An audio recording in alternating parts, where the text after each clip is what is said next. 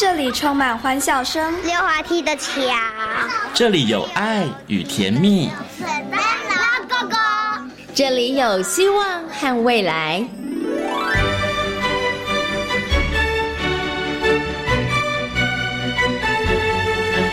遇见幸福幼儿园，遇见幸福幼儿遇见幸福幼儿遇见幸福幼儿园。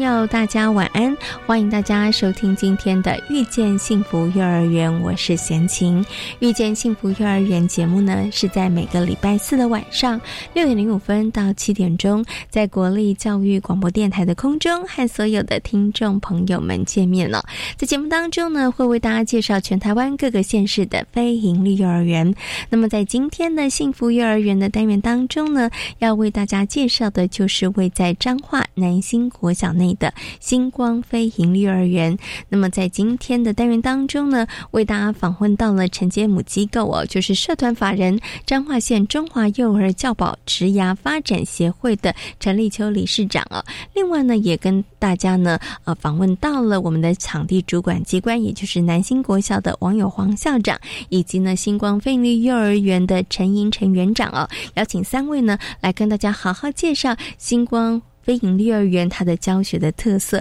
也跟大家来分享哦。国小跟幼儿园如何合作，让孩子们在一个更优质的环境当中来学习？如何创造一个更优质的环境，让我们的幼儿在当中能够好好的学习来成长哦？那么在大手牵小手的单元当中呢，为大家邀请到的是奇威儿童专注力中心的执行长廖生光老师。那么今天呢，邀请光光老师来跟很多的爸爸妈妈来讨论一个。爸爸妈妈都很关心的问题，就是到底要怎么样培养孩子的自律呢？嗯，很多的爸妈都希望自己的孩子哦拥有自律性，但是到底该怎么做呢？马上进入大手牵小手的单元，听听光光老师怎么说。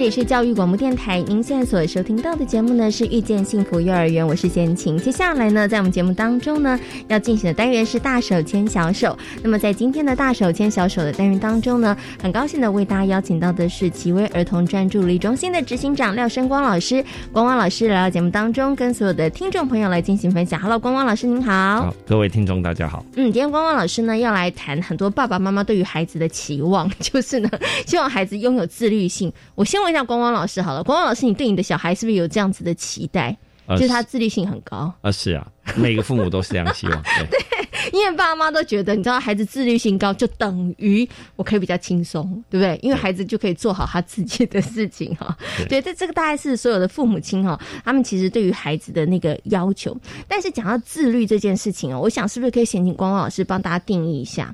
问爸爸妈妈，爸爸妈妈都希望孩子有自律性，但是你问他自律到底要是什么啊？对你，然后孩子到底要做到什么程度，你才觉得他叫做自律？对我觉得可能每一个父母的定义都不太一样，哎，嗯，所以想是想请光老师先帮自律这件事，我们现在下个定义好了。呃，自律大概基本定义就是孩子可以就是在不再提醒之下，哦，可以做完自己负责该做的事情。嗯，哦，就是日常生活当中不需要爸妈任何的提醒，哎，他可以把自己的功课做完啊，刷牙洗脸这些应该做的事都可以定时的完成的能力。OK，这个是不是叫做比较基础的部分的自律？就是你该做的事情要做完，对不对？那你等到再长大一点的时候，对于自律的定义就不一样了。对，就是呃，他要能去抑制自己呃当下的欲望，嗯而去完成必须要做到的事情。好，那通常我们大人最常讲的自律就是减肥嘛。是是。然后或者是像小朋友在年纪大一点的时候，他可能念小学了，那可能会有一些功课要写功课或者要考试。你看那小孩子就是也没人逼他，但是他能不能够在考试前进行复习，然后把它复习完？对不对？好，那就然后或者是他可能很想出去玩，但是可不可以像刚刚光光老师说，能够抑制你的一个欲望，然后去做你可能应该要去做的事情？哈，那我们刚刚谈到这个就是自律哈。那请问一下光光老师哦，自律这件事情啊，它到底是天生的还是后天？它其实是可以训练的。自律这个东西，实际上它是一个高阶的能力。好，就像我们刚刚讲说，要孩子自己读书哈，那起码孩子还要能先看得懂字嘛。是，所以基本上自律实际上它有部分是天生的，好，但大部分实际上是后天的。好，那自律实际上包含了两个很大的部分。好，第一个叫时间概念的养成，好，第二个叫做呃独立自主的能力。嗯哼，好，那实际上如果我们要培养一个孩子呢有独立性，这两个能力呢，他就一定要先具备。嗯哼，所以第一个就是要有时间概念，对不对？然后第二个，他就是要独立那个完成某些事情的这个能力。对，好，那所以现在孩子在这个自律性比较弱的原因，哈，实际上大概第一个就是时间概念比较弱了。嗯哼哼，啊，因为像以前就是每天要做什么事都是固定的，是，啊，那时间概念当然就很容易培养。嗯哼，啊，那现在孩子大概是补习，礼拜一补什么，礼拜二又补什么，礼拜三补什么，嗯，啊，每天补的又都不一样，啊，所以他自己也搞不清楚自己现在要干什么。可是光光老师，你讲这个我就会好奇，就是说啊，因为可是，比如说你刚刚讲，他每一天下课之后他就去安亲班，他有些家长或者有些听众觉得这样很规律啊，就是上课然后下课去安亲班，然后或者去去才艺班，对不对？然后晚上九点回家上床睡觉，这是一个很规律的生活啊。是啦，但是现在卡到一个问题是，他的那个每一天的课都不一样。哦。哦，对，就比如说，可能礼拜一，哎，他可能要跑一个地方；礼拜二，他可能要跑一个地方。那如果时间越不规则，哦，实际上我们看一个孩子有没有时间规律，最简单的方法就是看他吃饭和睡觉的时间。嗯哼哼哼。好，如果他每天吃饭和睡觉时间都是不定时的，也就代表他的生理时钟是不稳定的。是。啊，那既然生理时钟不稳定，那自然就没有所谓的时间规律。哦，OK，好，所以呢，第一个就是要帮孩子建立这个时间的概念哈。可是就这个问题呢，我还想延伸，请问一下光光老师，因为光光老师我也有听过一种说法，就是大人把所有的孩子 schedule 都排满了。如果像你刚刚讲的，我是固定性的，你知道，就是好下课之后去安亲班，安亲班之后去才艺班，我每一天都是固定的行程，这样子就可以养成孩子的时间概念吗？因为也有另外一种说法，就是说。因为孩子都被你填满了，他其实不用管理自己的时间，所以他对自己的时间他其实没有概念的。因为反正我的时间都掌握在爸妈手上，爸妈怎么安排就安排，所以他他也没有想要，或者他也没有机会学习去安排他的时间的这个该做什么事情的一个这样子的一个方式。哎，实际上这就跟我们后面讲的这个叫做独立自主呃有关联性。哦，就是说，哎，如果这个孩子他没有自己安排自己时间的机会。诶，那当然他就是没有什么独立性嘛。嗯哼哼。好，那他当然就是依赖别人。好，那所以当然，如果我们帮他都把时间安排是了。然后一点点休闲时间都没有，嗯，那他当然就没有时间去做规划，那当然也很难出现所谓的自律能力。哦，OK，好，所以呢，应该是讲刚刚贤琴提问的这个时间安排的练习，它应该是属于后面的部分。就是刚刚光老师有讲，孩子为什么呃这个自律的部分，它有两个很重要的要件，一个就是时间的一个概念，再来一个就是他可以独立完成的。好，那如果属于时间安排的话，是属于这个呃独立完成的这个部分。对。对对对，OK，好，那我们就顺这个话题往下好了。那请问一下光光老师，那爸爸妈妈到底要放多少时间给孩子安排？这又是爸爸妈妈很为难的，啊，因为有的爸妈觉得说有啊，我试过，结果一团乱，什么事都没做，对不对？所以到底爸爸妈妈要放手，要怎么放手，或者是要怎么安排，才可以让孩子做那个时间上面的安排的训训练跟学习？哦，基本上一开始的时候，可能大概在七岁之前。哦，还是建议爸爸妈妈直接帮他安排好时间。嗯哼，啊，就是什么时间做什么事情。那休闲的时间，可能我们就是大概是十分啊，就是可能大概是一个小时左右。嗯哼，这样就可以了，就是他自己可以控制的时间。嗯哼，哦，那你也不用是给他三个小时，因为三个小时他保证就是浪费时间。啊，那当然等到九岁以上哦，通常来说在九岁以上，孩子在预期能力就已经比较好，然后他的组织能力也比较好。哎，这时候我们就可以选择，哎，开始我们不管他的时间，然后让他自己去慢慢练习控制。是，啊，所以大概是在国小三年级到四年级，哦，会比较适合。所以是国小三年级到四年级的时候比较适合孩子的这个自律性，就是还是放手让他们去规划跟安排时间？对你一年级、二年级放手，保证会把你弄疯。好，所以呢，刚刚光光老师说，可能小朋友在三年级、四年级的时候比较适合。可是我们要不要，比如说孩子在幼儿园的时候，或者是呃比较年纪小的时候，可是我们放手，但是我们不要放太多，放一点点呢？哦，这是可以的吗？呃，是可以的哈。嗯，因为实际上自律性，如果我们在培养上，哈，实际上它的关键时期，实际上反而是在三岁。嗯，好，也就是说，三岁的时候，实际上孩子呢，这时候他最喜欢规则。哦，他的规则是很固定的，每天要做什么，他就是固定的。所以三岁的时候，如果你帮孩子在日常生活的规律性先培养好，嗯，好，那长大之后你要再培养他的自律性啊，就会变得很容易。好，那相反的，事实上等到小孩子到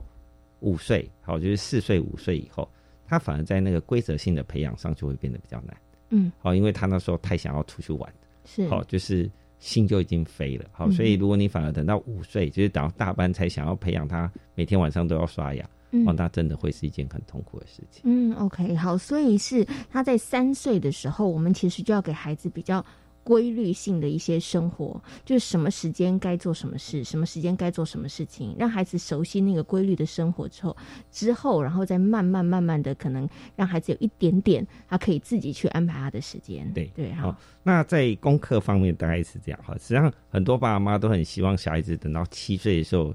就会呃拿到功课就很开心，就在接 哦，那基本上那个是不可能的事情。好，那实际上我们都会建议爸爸妈妈，实际上在一二年级的时候，实际上是反而是固定的时间点哦，坐在座位上。嗯，好，就比如说呃，他今天没有功课啊，但是呢，哎，我们下午两点就是他写功课的时间。那不管他今天有没有功课，在两点到三点的时候，他都必须要坐在一个固定的地方。嗯，哦，做一些静态的事情。嗯哼，那如果当你养成这个习惯以后。那以后，呃，等到三年级，你就算不管他，他等到两点就会住在固定的地方。哎，那当然在自律性上就可以帮他做衔接。嗯哦，所以那个东西实际上是爸爸妈妈需要帮孩子去安排。嗯，不过从刚刚啊，这个光光老师跟他分享里头，我就发现一件事情：如果要培养孩子的这个呃自律性的话，尤其是从幼儿开始培养的话，我觉得爸爸妈妈可能扮演一个非常重要的角色。哎，就是你可能要先提供孩子一个够规律的生活，然后要告诉孩子，可能我们在什么时间要做什么事情，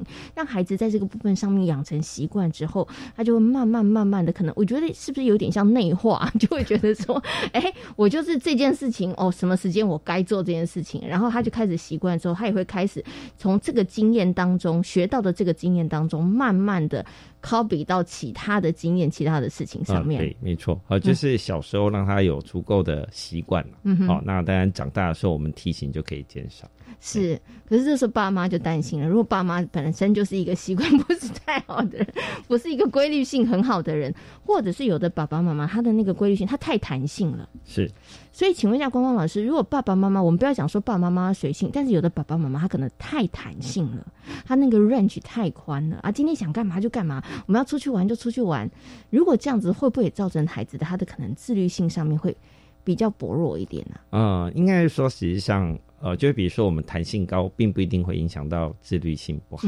好，但是因为我们必须要考虑一件事，是小孩子抵抗外在吸引力能力像是比较弱的。嗯哼，哦，今天比如说你今天放一个 iPad 在旁边，然后跟老师讲说你不可以偷看，嗯，哦，那基本上那就是在折磨孩子。好，那你就很简单嘛，你就帮他把 iPad 收起来嘛，好，是，那就是哎这样好。那目前来说，孩子在自律性培养上比较痛苦的原因是大概是会有两个啦。嗯哼，好，第一个就是外在的吸引力诱因太多了。对，好，你看现在手机放在旁边，随时都可以上网，对不对？哦，那再就是呃，网络的东西现在拍又都很花俏。是呃，很容易吸引孩子注意力。你现在真的讲，所以你要看一个有看读一本书，你真的在 Google 打一打都可以看到有声书。是啊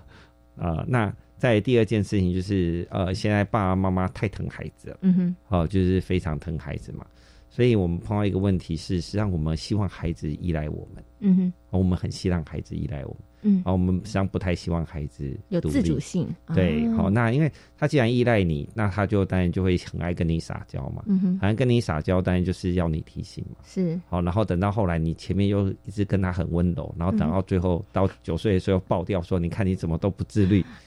哦，人家宝宝心里苦，宝宝不说。他觉得说，你们以前不是这样对我的啊，以前我去问你们，你们都说 OK 呀，或是你们都会帮我安排，然后你现在跟我说你要自己做，对，所以宝宝心里真的好苦。好，所以爸妈不一样啊。对，所以爸妈有弹性不一定会影响到他的自律性，嗯但爸妈实际上呃过度呃保护孩子，或过度把孩子就是让希望孩子不要长大，嗯，哦，这才是目前孩子自律性比较弱的原因。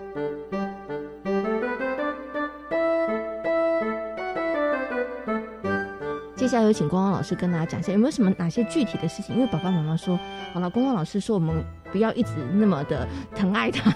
对不对？不要让他这么的依赖我们，所以我们要稍微放手一下哈。所以。该在哪些事情上稍微，比如说以生活来讲，有哪些事可以放手？我举一个例子好了，因为我前一阵子访问一个幼儿园，那一般的幼儿园在早上的时候呢，其实都会有一个固定的点心时间。可是这个幼儿园的园长就觉得说，我要让孩子他们其实是可以有自己的决定权，然后让孩子他们可以安排他们的时间。因为有的小孩可能我在学习区玩到一个程度之后，哎，你现在叫我要吃点心，我就是还没有完成嘛。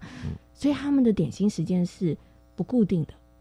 他就是放在那边，然后跟小朋友说可以去吃点心了。对，那请问一下光光老师，那这样子是不是就是一个可以适度的去训练孩子的自律，跟孩子的让孩子可以安排自己时间的一个方式呢？嗯，是啊，就是呃，比如说呃，就有点像时间控制了。嗯，哦，就是说，哎，如果你现在很爱玩，但是你把后面时间占据了，那等下后来你可能就没有时间吃点心了。大概是这样，啊，但是如果你是让他尽量玩，让他玩的很开心，啊，但是等到后来他玩过头了，嗯，但是你还在补给他点心的话，那大家就没有练习到。哦，所以这个原则要掌握住，对不对？好，所以基本上是一个原则性的问题。啊。那实际上很多时候是这样，就是说我们在带孩子的时候，实际上我们都很希望孩子可以自律，嗯哼，啊，但是可能我们要阶段性的让他成功，是，啊，就比如说，哎，今天我先让他可以。给他十分钟的自己控制的时间，给他二十分钟自我控制的时间，那看他可以自己管理的时间的多少，嗯哼，然后我们再渐渐去放，嗯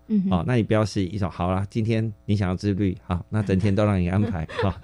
那大家就一定会是一团乱嘛，哈，因为就算我们放假在家，讲实在，我们好像也没什么自律，是是是是，好，所以那个目前来说，还是要是就是渐渐的放。嗯哼哼，对，就是这样逐步性来，就像刚刚贤琴举这个例子，就是你可能先从一些小小的事情，然后让他来来做，然后试着来做，然后慢慢再把时间加长。我们通常会是这样，就是说，呃，大概可以分成三个步骤。好，第一件事情就是一定要做的事情。嗯哼，好，就是说我们一开始锁定他自律的东西，我们写是每天就一定要做的事情。嗯好，比如说像刷牙、洗脸呐，这些就是一定要做的事情。对，就是我们先规定出来，可能三到四项。一定要做的事情，嗯哼，好，那第二件事情就是，呃，额外的事情，好，那比如说像写功课就是一定要做的事情，但是读那个课外读物啊，可能就是额外的事情，嗯，好，那额外的事情只要有做就可以了，但是不用做好，是，好，然后再来就是这三个东西加起来，好，就变成哎，呃，每天要做的事情加额外要做的事情，加上还要把它做好。嗯哼，好，那所以要分三个阶段。那每个阶段基本上要练习的话，实际上可能跟妈妈想的都不一样。大概在每个阶段都要练到一个半月。哦，那还蛮长的时间。对，所以实际上跟爸妈想象的不太一样，就是呃，实际上他这个整个练完的时间大概应该是要大概四个月左右到五个月。好，才可以培养出孩子的自律性，差不多半年。对是 OK，所以爸爸妈妈真的不要急，不要想说，哎，今天听了光光老师说的，我明天开始，然后就来试试看。一个月之后觉得没有啊，什么小孩子没有比较自律，那就是你太急了。而且呢，其实第一时间他可能真的是需要的，然后因为要让孩子不断反复的练习，那再来呢，就是你有没有掌握步骤性的也是非常重要。记得时间呢，就是那个范围先从小。变到大，对不对？然后再来呢，就是刚刚光光老师说，先从一定要做的事情，再来是额外要做的事情，然后最后就是这两件事都要做，不只有做，还要做好。对啊，你也不要一下子就要求孩子一定要做好，因为如果一下子要求孩子要做好，其实孩子也会觉得很挫折了。对，对不对？那通常孩子自律训练不好的原因，是因为我们太爱碎念 啊，就是我有做啊，但是你看你又做错什么？是啊，那因为一直都没有成功经验，他就不想自己做啦，他就不想，就是因为一直受打击嘛，是，哦，所以他的配合度就会越来越差。我从刚刚一开始到现在，我发现一个重点了：如果孩子自律性不好，爸妈好像要负蛮大的责任的。好，你可能是太疼爱孩子了，很少放手给孩子做哈。那要不然就是呢，你没有帮孩子去除掉那些外在因素，你叫孩子呢要。做一些该做的事情，但你在旁边划手机，这件事对孩子来讲就是很折磨啊，很困难啊，对不对？然后再来就是孩子做了之后，爸妈又在旁边一直碎念，孩子就真的比较不容易成功哈。好，我最后呢想请问一下光光老师一个问题，因为我们刚好提哦，其实从孩子三岁的时候，爸爸妈妈就可以开始提供一个比较规律的生活，让孩子他其实开始有那个时间概念可以出来了哈。然后慢慢的可以像我们刚刚讲的，爸爸妈妈可以从小的部分放手，然后一直到孩子可能到九岁。十岁的时候，你就可以稍微比较。如果你前面的这些步骤都有做到的话，九岁到十岁的时候，你其实就可以放比较大的部分，让孩子自己去安排哈。可是如果说啦，您刚刚有提到，比如说五岁的时候。孩子，如果你前面三岁没建立好这个生活的规律性的话，五岁的时候就会比较辛苦一点。对。但是如果有一些听众说，那怎么办？我小孩现在已经五六岁了，他已经是大班了，我现在很担心他要上小学，可是他的自律性真的不够，叫他整理书包也没整理啦，对不对？常常落东落西的。那这个时候怎么办呢？如果孩子这个时候他已经比较大了，那这个时候他的自律性不好的话，爸爸妈妈可以怎么样来帮助他呢？啊。自律性比较弱的小孩子，实际上他主要的问题，大概通常来说是第一个就是时间概念不完成。嗯哼，哦，那时间概念不完成的时候，爸爸妈妈就是一定要先把他的时间概念培养好。所以我们可能给他一个时时表。或者是给他一个时钟啊，对，对不对？哦，或者是说，哎，呃，就是会有固定的闹铃，就是有一个明确的提示。哦，比如说，呃，长针到多少，或者是哎，等一下十分钟之后到哪里？哦，就要给他一个缓冲时间啊，因为时间概念比较不好的小孩，他没办法一看到时间他就有那个概概念哦，是，那就变成他可能东西都要缓冲个五到十分钟。嗯，哦，就是说，哎，你看已经九点了，好，那我现在给你缓冲五分钟，在五分钟之后你就要开始做什么？就要他的缓冲时间要比较长。哦，这是第一个。那第二个就是呃呃动作能力的技巧。好像有些小孩子不刷牙，他并不是真的呃，并不是真的就是呃就是偷懒啊，他只是就因为他的动作技巧不够成熟，啊，所以他很容易出手出脚的。是哦，那所以这些东西可能就会变成要把他动作技巧要把它拉起来。嗯，好像写字，很多小孩子写字，我们碰到没有自律的小孩子，并不是他不努力。而是他拿笔就快要死了，就是心有余而力不足对，好，那这个东西就是麻烦你要先从力量开始去做练习。是，好，那呃，第三个东西是现在目前需要一个比较好玩的东西。现在自律性比较弱的小孩子，实际上是他不想长大。嗯，我觉得这个小孩子他的，就是你问他说啊，你要当哥哥有没有开心？他说不要，我要当弟弟。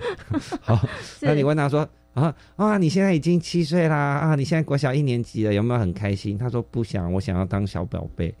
哦，那这东西就代表说他的依赖性，他还是过度依赖。好，那这时候很简单，就变成爸妈要让他对长大这件事有所期许。哦，是，好，或者是你要帮他从长大里头找到成就感。对，我觉得，哎，比如说，哎，长大你就可以做什么事情？好，那现在小孩子不想长大，最重要的原因是因为他就算三岁，妈妈什么都让他做啊；他就算五岁，妈妈什么都让他做，嗯，而且还会帮他做。对，他就没有长大的动机嘛。哦，比如说，哎，哦。哦，你现在都不能吃巧克力哦。那等到他长大，对，等到九岁你才可以吃巧克力。哦，那那可以哦，那赶快加油那小孩子就算三岁也说，我九岁了。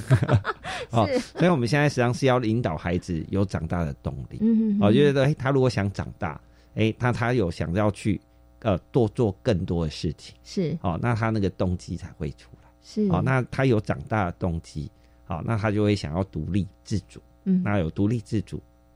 孩子才会有自律，然后他的学习欲望就会比较高一点哦。对，所以如果呢，孩子已经到了可能五岁六岁，他可能在自律性上比较弱的话，可以从三个部分：第一个，帮忙他，他的时间控管可能真的比较差，所以我们可能呢就要想一些方法来协助孩子哈。刚刚光光老师说，可能呃五分钟、十分钟给孩子一个缓冲的时间，你也不要那么到点了，说哎。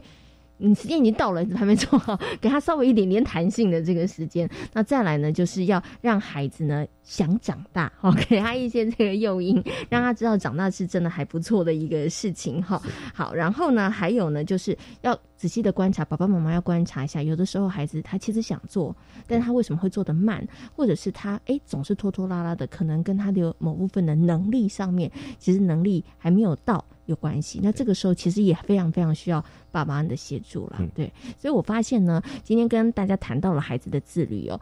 如果你真的希望你的孩子是一个自律的小宝贝的话，其实我觉得从小到大，爸爸妈妈你都不能够随随便便放手啊，但是也不要紧紧抓着哈，该放手的时候该放手，但是该陪伴的时候，看到孩子有需要协助的时候，爸爸还是要出手一下的哈。好，那今天呢也非常谢谢光光老师在空中跟所有听众朋友所做的分享，谢谢光光老师。好，谢谢。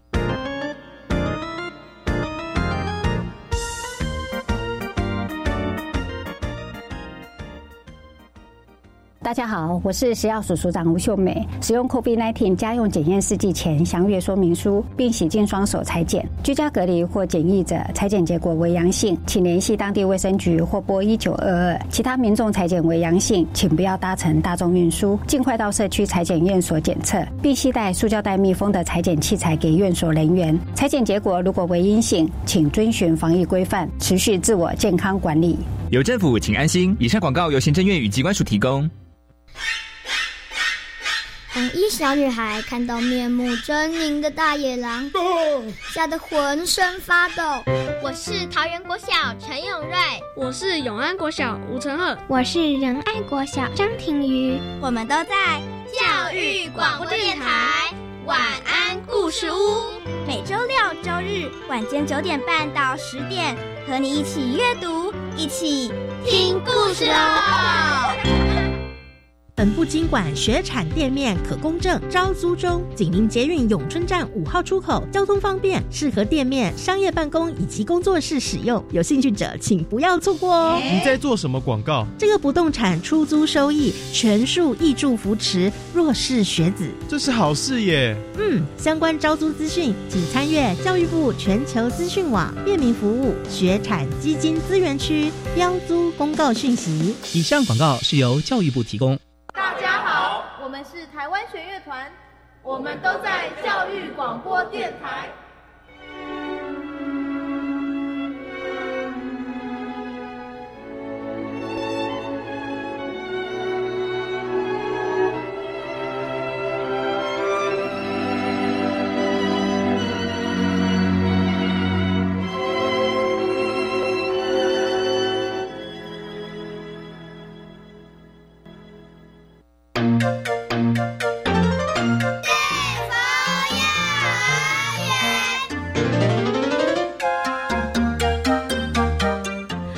这是教育广播电台，您现在所收听到的节目呢是遇见幸福幼儿园，我是贤琴。接下来呢要进行的单元呢是幸福幼儿园。那么今天的幸福幼儿园要为大家来介绍的是位在彰化南兴国小内的星光飞盈利幼儿园。星光飞盈利幼儿园呢目前总共有中小跟中大文龄班级两班，总共有六十名的学生呢。那么老师呢跟孩子会一起共构课程。所以呢，他们发展出了不少精彩的食农教案呢。另外，幼儿园也跟小学充分的合作哈，不管是在场地的运用，或者是一些课程活动的结合，也相当的精彩。所以呢，在今天的单元当中呢，社团法人彰化县中华幼儿教保职涯发展协会的陈立秋理事长，以及南新国小的网友黄校长，以及星光飞利幼儿园的陈莹陈园长，将会跟大家来做精彩。的分享。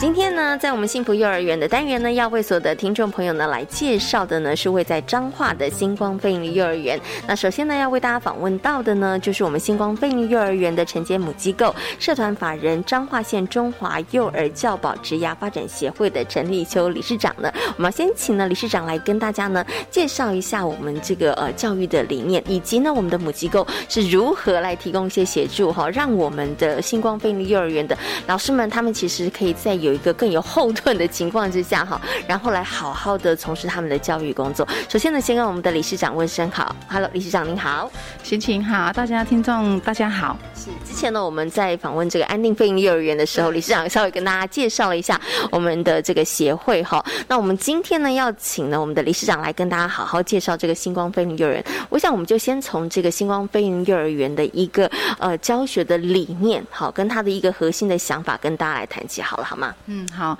呃，其实星光飞利幼儿园哈，成立于一百零八学年度的时候哈，那当初的也是一样是由我们母机构来招标的。那其实我们的当初的一个创园的一个理念跟想法哈，其实都是都是跟呃其他的呃园是差不多的哈，无非就是让这个评价哈，就是让我们的一些家长他可以用很平价的一个价位来就读，那又保障幼儿的一个就学的一个权利跟优质哈的一个教育的理念，然后还有就是说我们老师老师保障老师的一个福利的部分，那这个就是成为我们非营利幼儿园它最主要的一个成立的一个核心的一个目的。其实，在我们非营利幼儿园哈，它是没有书本的一个教育的一个环境哈，那很多课程其实都是由老师跟孩子们共同去推想去。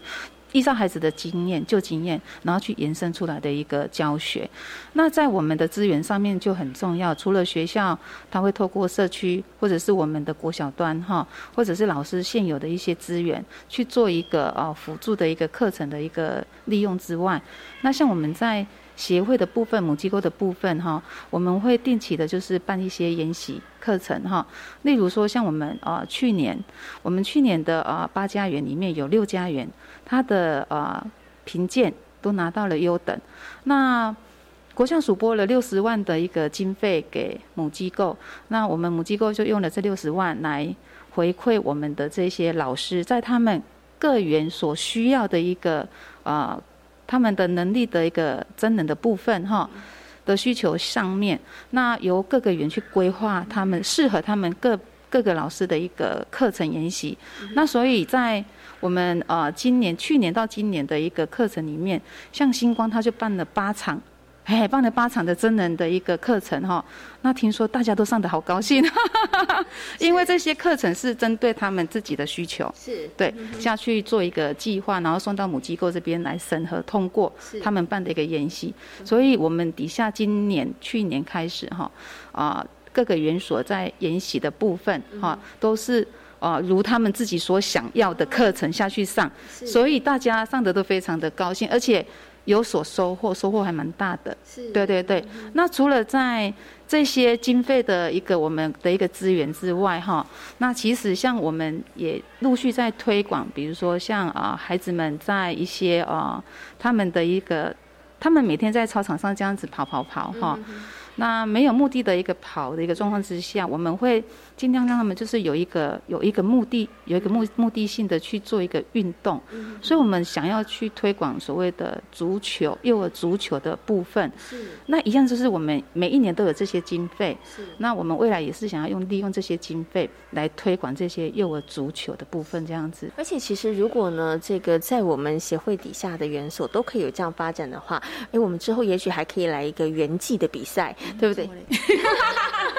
对，规划未来一一年是被我偷偷猜中了。没有，但是这个的确对于孩子来讲，我觉得他就多了一个可能我们在学习的上面，他可能多了一些动机。对，而且他其实也不是只是要孩子比赛输赢而已。对孩子可以从这个过程当中，他可以学习到很多的事物啦，对不对？对对对，哎呀，比如说团结啦，比如说轮流啦，哈，比如说他。就是挫折，比如说失败了，哎，我们不是以比赛为目的，是，所以失败了没有关系，对，就再来一次就好。那种精神是有时候是要透过这样子的一个活动，他孩子才有办法去。知道获取的一个经验，是对，所以我觉得这个也是很重要。对对对，嘿。所以其实刚刚理事长跟大家分享里头，你就会发现哇，在这个菲林幼儿园里头，我觉得承接母机构其实扮演很多的不同的角色了哈。对，除了给我们老师支持之外，其实有时候在课程的部分上面，我们怎么样可以更加的精进？其实有的时候也可以帮忙一把就是了，对不对？哈，好，那也非常谢谢呢，我们的陈立修理事长跟大家所做的分享。等会儿呢，我们就请我们星光飞林幼儿园的。我们的陈园长来跟大家呃分享一下星光飞云幼儿园在教学上面的一些特色了，也非常谢谢理事长，谢谢您，谢谢谢谢谢谢大家，谢谢。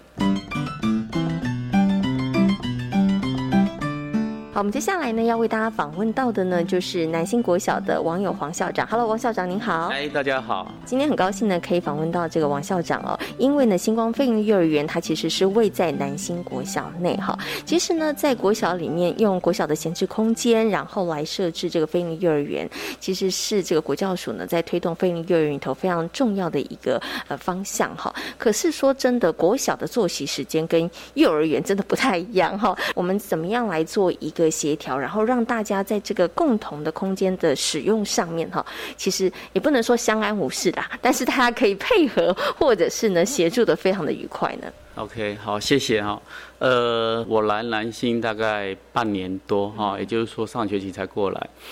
然后我过来之后，我倒觉得说，呃，在冲击的部分，或者说对于刚开始成立星光幼儿园，可能在前面的这一年哈，前面的那一年，应该可能多少我想都会有哈。那我想不外乎是刚主持人所提到的，呃，关于设备的部分，呃，双方该怎么样去做一些协调，或者是说一些场地的使用等等。那另外就是，其实我觉得很重要的一点，应该是指的是心态的部分了哈。那啊，我我只能就就星光的部分，我大概只能就我来到星来到南星之后，呃，所接触到的跟所感受到的了哈。南星目前哈所所处的位置大概比较。呃，目前应该是算郊郊区，但是它其实有一些新兴的一些人口的一些一些成立跟慢慢慢的集中过来，所以未来南星应该也会面临到可能也有必须要可能甚至要做呃总量管制的部分。是。呃，整个蓝星团队哈，其实对于星光幼儿园的孩子，其实我们是呃。就好像看到我们自己的小宝贝一样，对对，所以到目前为止，我倒觉得，呃，我们我们在这个部分倒是觉得。没有太多的这一些竞合，也没有太多的磨合，是对。好，我们刚刚提到的是可能在这个硬体的部分上面，我想接下来请呃，想跟大家来分享一下。其实我知道呢，就是呃，南星跟星光贝尼幼儿园哈，我们除了共用场地空间之外，其实我们有一些活动，对，对我们也是可以一起来举办，或者是两边的小朋友他们可以一起来参与的，对对。呃，星光宝贝哈，其实像学校每年会有一次的校庆活动哈，那我们也都会特别邀请星光宝贝们哈，请园长这边看有没有一些适合的节目，可以在校庆当天有一些演出的机会。嗯，呃，再来就是学校有时候有一些比较属于就是在年龄上面没有说呃。分得很清楚的这一些可能课程啊，或者是像专题演讲等等，我们也会呃提供相关的讯息给幼儿园这边。那如果幼儿园这边时间上面是可以配合的话，其实我们都很欢迎。那当然，其实园长也有释放出来，就是他们有一些像呃亲子教育活动啦，他也适当的能够提供释放出来给我们国小部的这一些家长来参与。我想这个都是很好的一种互相的一种。应该算是一个资源的一种分享跟共享，所以，所以我觉得这样的一种合作关系，到目前为止，我是觉得非常好。我最后想请这个王校长跟大家来谈的，就是那对于这个国小的孩子们来讲，已经就读的这个孩子们来讲，真的有一个非营利幼儿园，有这些幼幼幼小的这些小朋友们哈，在我们校园里头出现，对他们的，可能在学习或者不管是在品德上面哈，是不是也真的会产生一些变化？OK，呃，这个部分哈，我目前观察到现在倒是还没有特别明显的发现说，呃，星光幼儿园的进驻之后，对于孩子们的在，比如说关注弱势啦、关注弱小啦，或在这个部分的品德，到底有没有什么特殊明显的变化？不过我觉得他需要被教导，也就是说，星光宝贝进来之后，那星光宝贝进来了南星国小。本来他不在南新的校园里面，那现在成为南新的，其实是每天会看到的一份子。那这件事情有没有被教导？那这些宝贝在这边活动，啊，国小部的这一些师长们有没有去教导国小部的孩子？那幼儿园部的师长有没有教导这些星光宝贝们、这些大哥哥大姐姐们的一些行为，或者是我们应该怎么样互动？我觉得这个应该要进入到所谓的课程层面，所以我觉得这个部分是要透过教育，透过可能每天学校里面的日常的一些相关的品德教育，或是我们所谓的核心价值啊，然后对比较弱小的关怀，星光宝贝他们进到南星里面之后，那这些比较大的孩子可以怎么样来看待跟？面对这一些比较小的孩子。对，所以其实对于这个小学部来讲，它其实也是一个很好的一个教育的机会。对，就像刚刚校长说的，其实就是我们怎么样可以利用这样的一个机会，然后帮呃把它跟我们的课程可以做一个结合。对对，让孩子们不是只是看到，而是从这个过程当中，他们真的也可以有一些收获，也可以有一些学习。好，OK。尤其是尤其是现在，因为刚好呃星光的孩子安置到我们新大楼，那新大楼其实也安置了一些普通班国小部的一些孩子。那新大楼这个地方，因为不像在这边当初在设置的时候就有这一些围篱在，所以其实有一些场域其实是甚至半开放的。那我们就会提醒孩子，在经过走廊的时候要特别留意这些小宝贝们，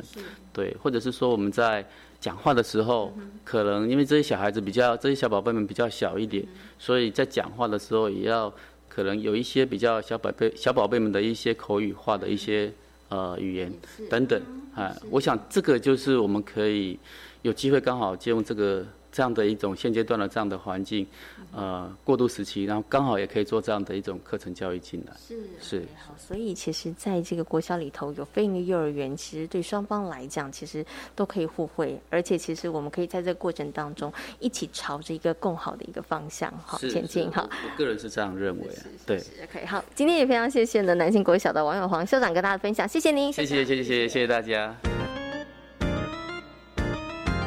接下来呢，我要大家访问到的呢，就是星光飞影幼儿园的陈云陈园长哦。首先呢，先我们的陈园长问声好，Hello，园长您好。主持人好，大家好，是好。我想呢，接下来就要请我们的陈园长跟大家来分享星光飞尼幼儿园它在这个教学上面的一些特色哦。那我知道呢，星光飞尼幼儿园呢也是一样以这个主题区还有学习区的这个教学为主哈。好，那想请问一下这个陈园长哦，就除了这两个部分之外，我们其实在一些课程的安排上面有比较侧重哪些部分上吗？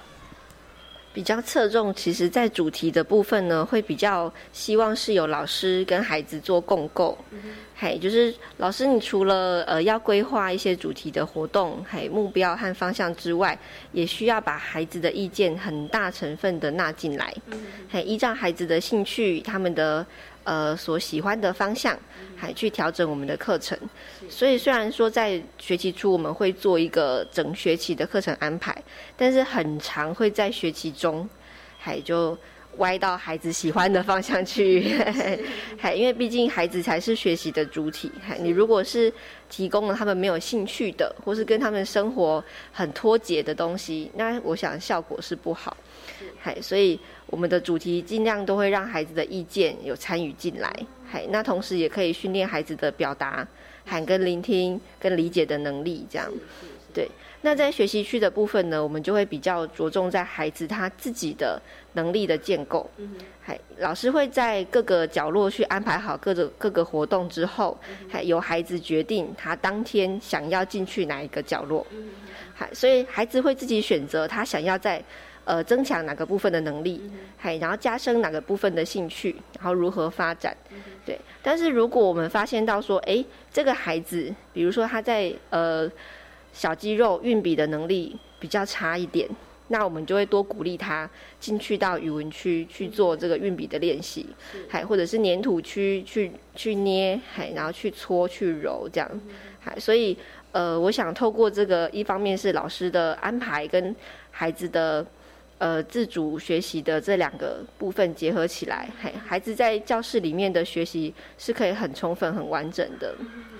好，所以其实刚刚陈园长跟大家分享里头，你会发现，不管是在主题或者是学习区里头的学习，孩子其实是非常非常重要的一个主体，他还是跟孩子他的兴趣其实有关的哈，或者是他想要做什么样子的这个能力的增强其实有关。不过刚刚陈园长也有提到，哎，如果孩子他只独孤一味，他只想要一种，但是老师也会从旁啊，倒不是老师限制或者是强迫孩子去做，老师应该是会用引导的方式，让孩子去做做不同的这个可能能。能力上面的一个加强或者是练习哈。可是您刚刚所提到这部分里头，我就有一个好奇，想请问一下陈园长哦，因为听起来主题教学跟学习区的部分上面，它其实是呃可以让整个教学的部分上更完整。那以您刚刚讲的学习区是训练孩子的能力，然后主题呢，我们可能是以孩子有兴趣的部分，然后去做延伸跟发展。所以以星光飞鹰幼儿园来讲，会不会我们的主题跟学习区有的时候它会结合在一起呢？是，当然也会，而且我们会非常希望他们的结合度是很高。嘿，比如说我们这学期走的蔬菜的主题，它就不会只有在主题时间中出现。嘿，那老师比如说他在学习区也会提供图卡，还或者是照片，还让孩子在学习区中也可以，哎，又再再重复一次复习到主题的东西。还比如说在语文区，我们就有听说读写四个项目嘛。那老师就会提供这个蔬菜或者是农耕相关的照片，配合上我们带有注音的中文字。嗨，那孩子在看照片的同时，他也会慢慢的去哎发现旁边有一个东西，有一个符号，那是什么呢？嗨，他的这个好奇心来自于他的观察。嗨，那他当他观察到了之后，他的疑问就成了老师介入的一个很重要的时机点。是，嗨，因为当孩子提出这个疑问的时候，老师你的介入跟教学才会有效。如果他对这个东西完全没兴趣，完全没有察觉到它的存在，那这个时候老师你教他这东西，他的学习成效是很差的。所以我们会把主题相关的东西，哎，尽可能的带到学习区中，还目的就是让他可以在反复的呃观察中，还可以再去重复主题的课程。那同时他又可以是呃以他自己的脚步。还去建构他自己的学习，这样。刚刚呢，其实啊，陈园长跟大家提到的，就是呢，星光飞行幼儿园我们在进行的这个主题教学跟学习区。那您刚刚也举了一个小小的例子哈，就是讲以蔬菜这样子的一个教案来跟大家分享哈。那我知道星光飞行幼儿园它其实在食农的这个部分上面哈，其实我们也一直有一些些的琢磨。所以在食农教育的部分上面，就元首来讲，我们怎么样来进行哈？然后我们其实做了哪些事情？那园长可以跟大家分享一下吗？好，我们一开始当然还是先以提供呃食材最原始的样貌给孩子看，因为现在很多都市的孩子他不知道食物长什么样子。还我们以前曾经呃我过去的经验啊，有遇过呃没看过完整的香蕉的孩子。还或者是帮樱桃剥皮的孩子，就是说老师这个葡萄的皮不好剥，嗯，那个是樱桃可以吃，嘿，或者是他觉得哎橘子不应该是一颗，它应该一半一半，嗨，所以嗯，很多时候我们很多大人太多的呃。代为照顾，还代为处理的这个习惯，造成孩子他生活经验的不足，所以我们最刚开始就先提供了很多很完整的，比如说一整颗白菜，好一条完整的小黄瓜，还然后完整的姜，还像这一类的东西，就是放在教室里面，还让孩子去看。那老师就会先用一个呃篮子，还先把它们装着，然后就摆着。还就是像刚刚说的陷阱这样子，摆着，然后呢就哎就开始哎跟孩子打招呼。那孩子在生活呃当中的呃闲暇时间就会看到嘛，或者说他一来上学就发现哎教室怎么多了一盆不知道是什么的东西，哎马上就跑来问说这是什么，还要或者是旁边年纪比较大的。哥哥姐姐就会说：“我知道，这就是小黄瓜。”嗨，那就会同时又出现了同才音价的这个学习过程。嘿，那老师就会借着这个呃孩子的问题呢，还用孩子的问题来开始引导所有的孩子进入我们这次的课程，去观察、去触摸、还去闻、还去嗅、还还做很多各种不同的探索。对，那我们也会结合一些绘本，还然后让孩子去延伸更多的活动。还比如说，他们有呃使用了一本叫做《蔬菜大澡堂》吧，嗨的书，嗨那里面就是很多的蔬菜都去泡澡，然后泡完之后，哎喝牛奶量体重聊天，嗨那孩子们看到哎有量体重哎，有颗白菜先生量体重，嗨他们就也想要帮蔬菜们，就是知道说他们多重，嗨那老师当然不会一开始就告诉他们说，我们有个东西叫做磅秤，嗨。老师就说：“那你们手摸摸看，这个重不重？可是其实轻重是比较出来的，所以你只有一一个蔬菜一种，其实是没有办法知道它到底叫重还是轻，所以老师就说，那不然这两个你比较看看，还感觉谁比较重，孩子就在那边点，然后再自己去投票说啊，我觉得这个比较重，我觉得那个比较轻。嗨，那每个人的感受不同嘛，嗨，所以最后呢，老师就搬出了磅秤，说其实我们有个东西可以很精准的测量，还好，大家就来量量看看，呃，孩子们自己感受到的重量跟实际上是不是真的一致，还就像这样子去呃玩了很多一系列一连串的活动这样子，对。所以，我可以请园长跟大家分享一下吗？那孩子们经过这一轮哈，从前面对不对？呃，不管他有没有参与这个南瓜饼干的制作，可他有参与了销售，然后到后面，然后有一个这样子的呃爱心的付出，然后有一个这样子的一个机会，孩子们他们有没有一些回馈，或者是老师们有没有引导孩子们在这个部分上面再做一些分享的？呃，其实孩子们的表达都还没有办法很精确，不过确实，呃，经历这一连串的活动，我们有感觉他们不管是手部肌肉，或者是在关爱他人部分，有蛮明显的改变。还比如说，呃，知道同学有困难的时候啊，就是会去帮忙什么的，尤其是出现在不曾发生过的孩子身上。嗨嗨嗨！因为呃，当时会邀请创世基金会，也是因为他有进来跟我们做呃这个交通安全的宣导，还因为他们照顾的是植物人，嗨，所以孩子也都知道说，哎，这个姐姐，哎，她就是在做帮助人的事情，嗨，所以当他们在捐款的时候，他们也会知道说，他他们间接的帮助到了这个姐姐跟她在照顾的那些病患。你们在这个大肌肉的部分上面呢，其实也会对孩子有一些特别的要求。哎，是，其实大肌肉活动，呃，在政府教育部这边都是很重视的一个时间点。那我觉得，尤其是在都市的孩子，甚至能够出去玩的时间不是那么多，还不像早期有田，然后有很空旷的空地可以跑可以跳。所以我们是非常重视这个时间点，所以有时候我们会让老师把这个呃表定规定三十分钟，再拉长到四十分钟，甚至五十分钟。嘿。那大肌肉活动其实很多人都觉得只是放孩子在呃溜滑梯啊，或者草地上奔奔跑跑，随便乱跳这样子。嘿，其实，在孩子的呃身体活动上，它有分两种游戏，一个就是叫自由游戏，嘿，就是他随便他想要在那边滚，他想要跳，他想要去拔草，他想要去拔花，嘿，那就是他自由游戏的一环，是由孩子主导的。那另外一个引导游戏呢，就是必须由成人主导。为什么会这么说？是因为有些呃身体动作的能力，还他不没有办法透过孩子自发性的出现，比如说前滚翻，还比如说骑脚踏车，你如果没有提供这个东西，他是没有办法去训练到那边的肌肉，所以引导性游戏是有它存在的必要。所以我们有几天呢，就会呃有老师去撰写教案，还然后针对这些比较难出现的。呃，肌肉动作还跟能力去做补强跟加强。那甚至以前有发生过，呃，这个孩子还小班的时候，还在万圣节，还我们就是会去到校长室去讨糖果。那这个妈妈就很用心的帮他做了一个纸箱的恐龙，还整个人套在里面的那一种，还哇，好开心哦。可是去到校长室他就没力气了，还他回来的回程就必须把恐龙脱掉，还他就有点沮丧，然后又有点累这样子。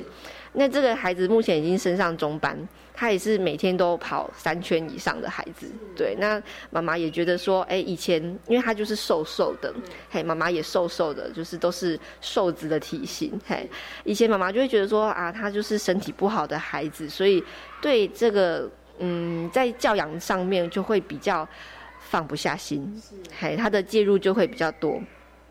那在经过这个一年多的这个身体动作的练习之后，小朋友就是很明显就是变得比较健康，然后他的学习表现也。都不错，所以妈妈就觉得哎蛮放心的，还越来越可以放手让他独立完成很多的事情，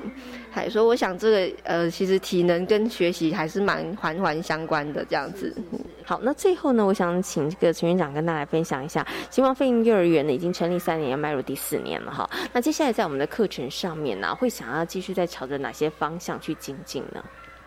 呃，其实就我们目前在园内这样子，呃，每天每天的这样子带孩子，我们会觉得我们还不够稳定，还我们希望还可以再更稳健一点，还。一方面充实我们老师在更精进的教学能力之外，一方面再让孩子能够有更全面、更完整的一个学习的表现。对，所以像前面说的这个园游会呃贩卖的这个啊，我们就希望它是每年都可以再重新。呃，反复的去创作，然后去贩售，还让它成为是一个每年一定会做的事情。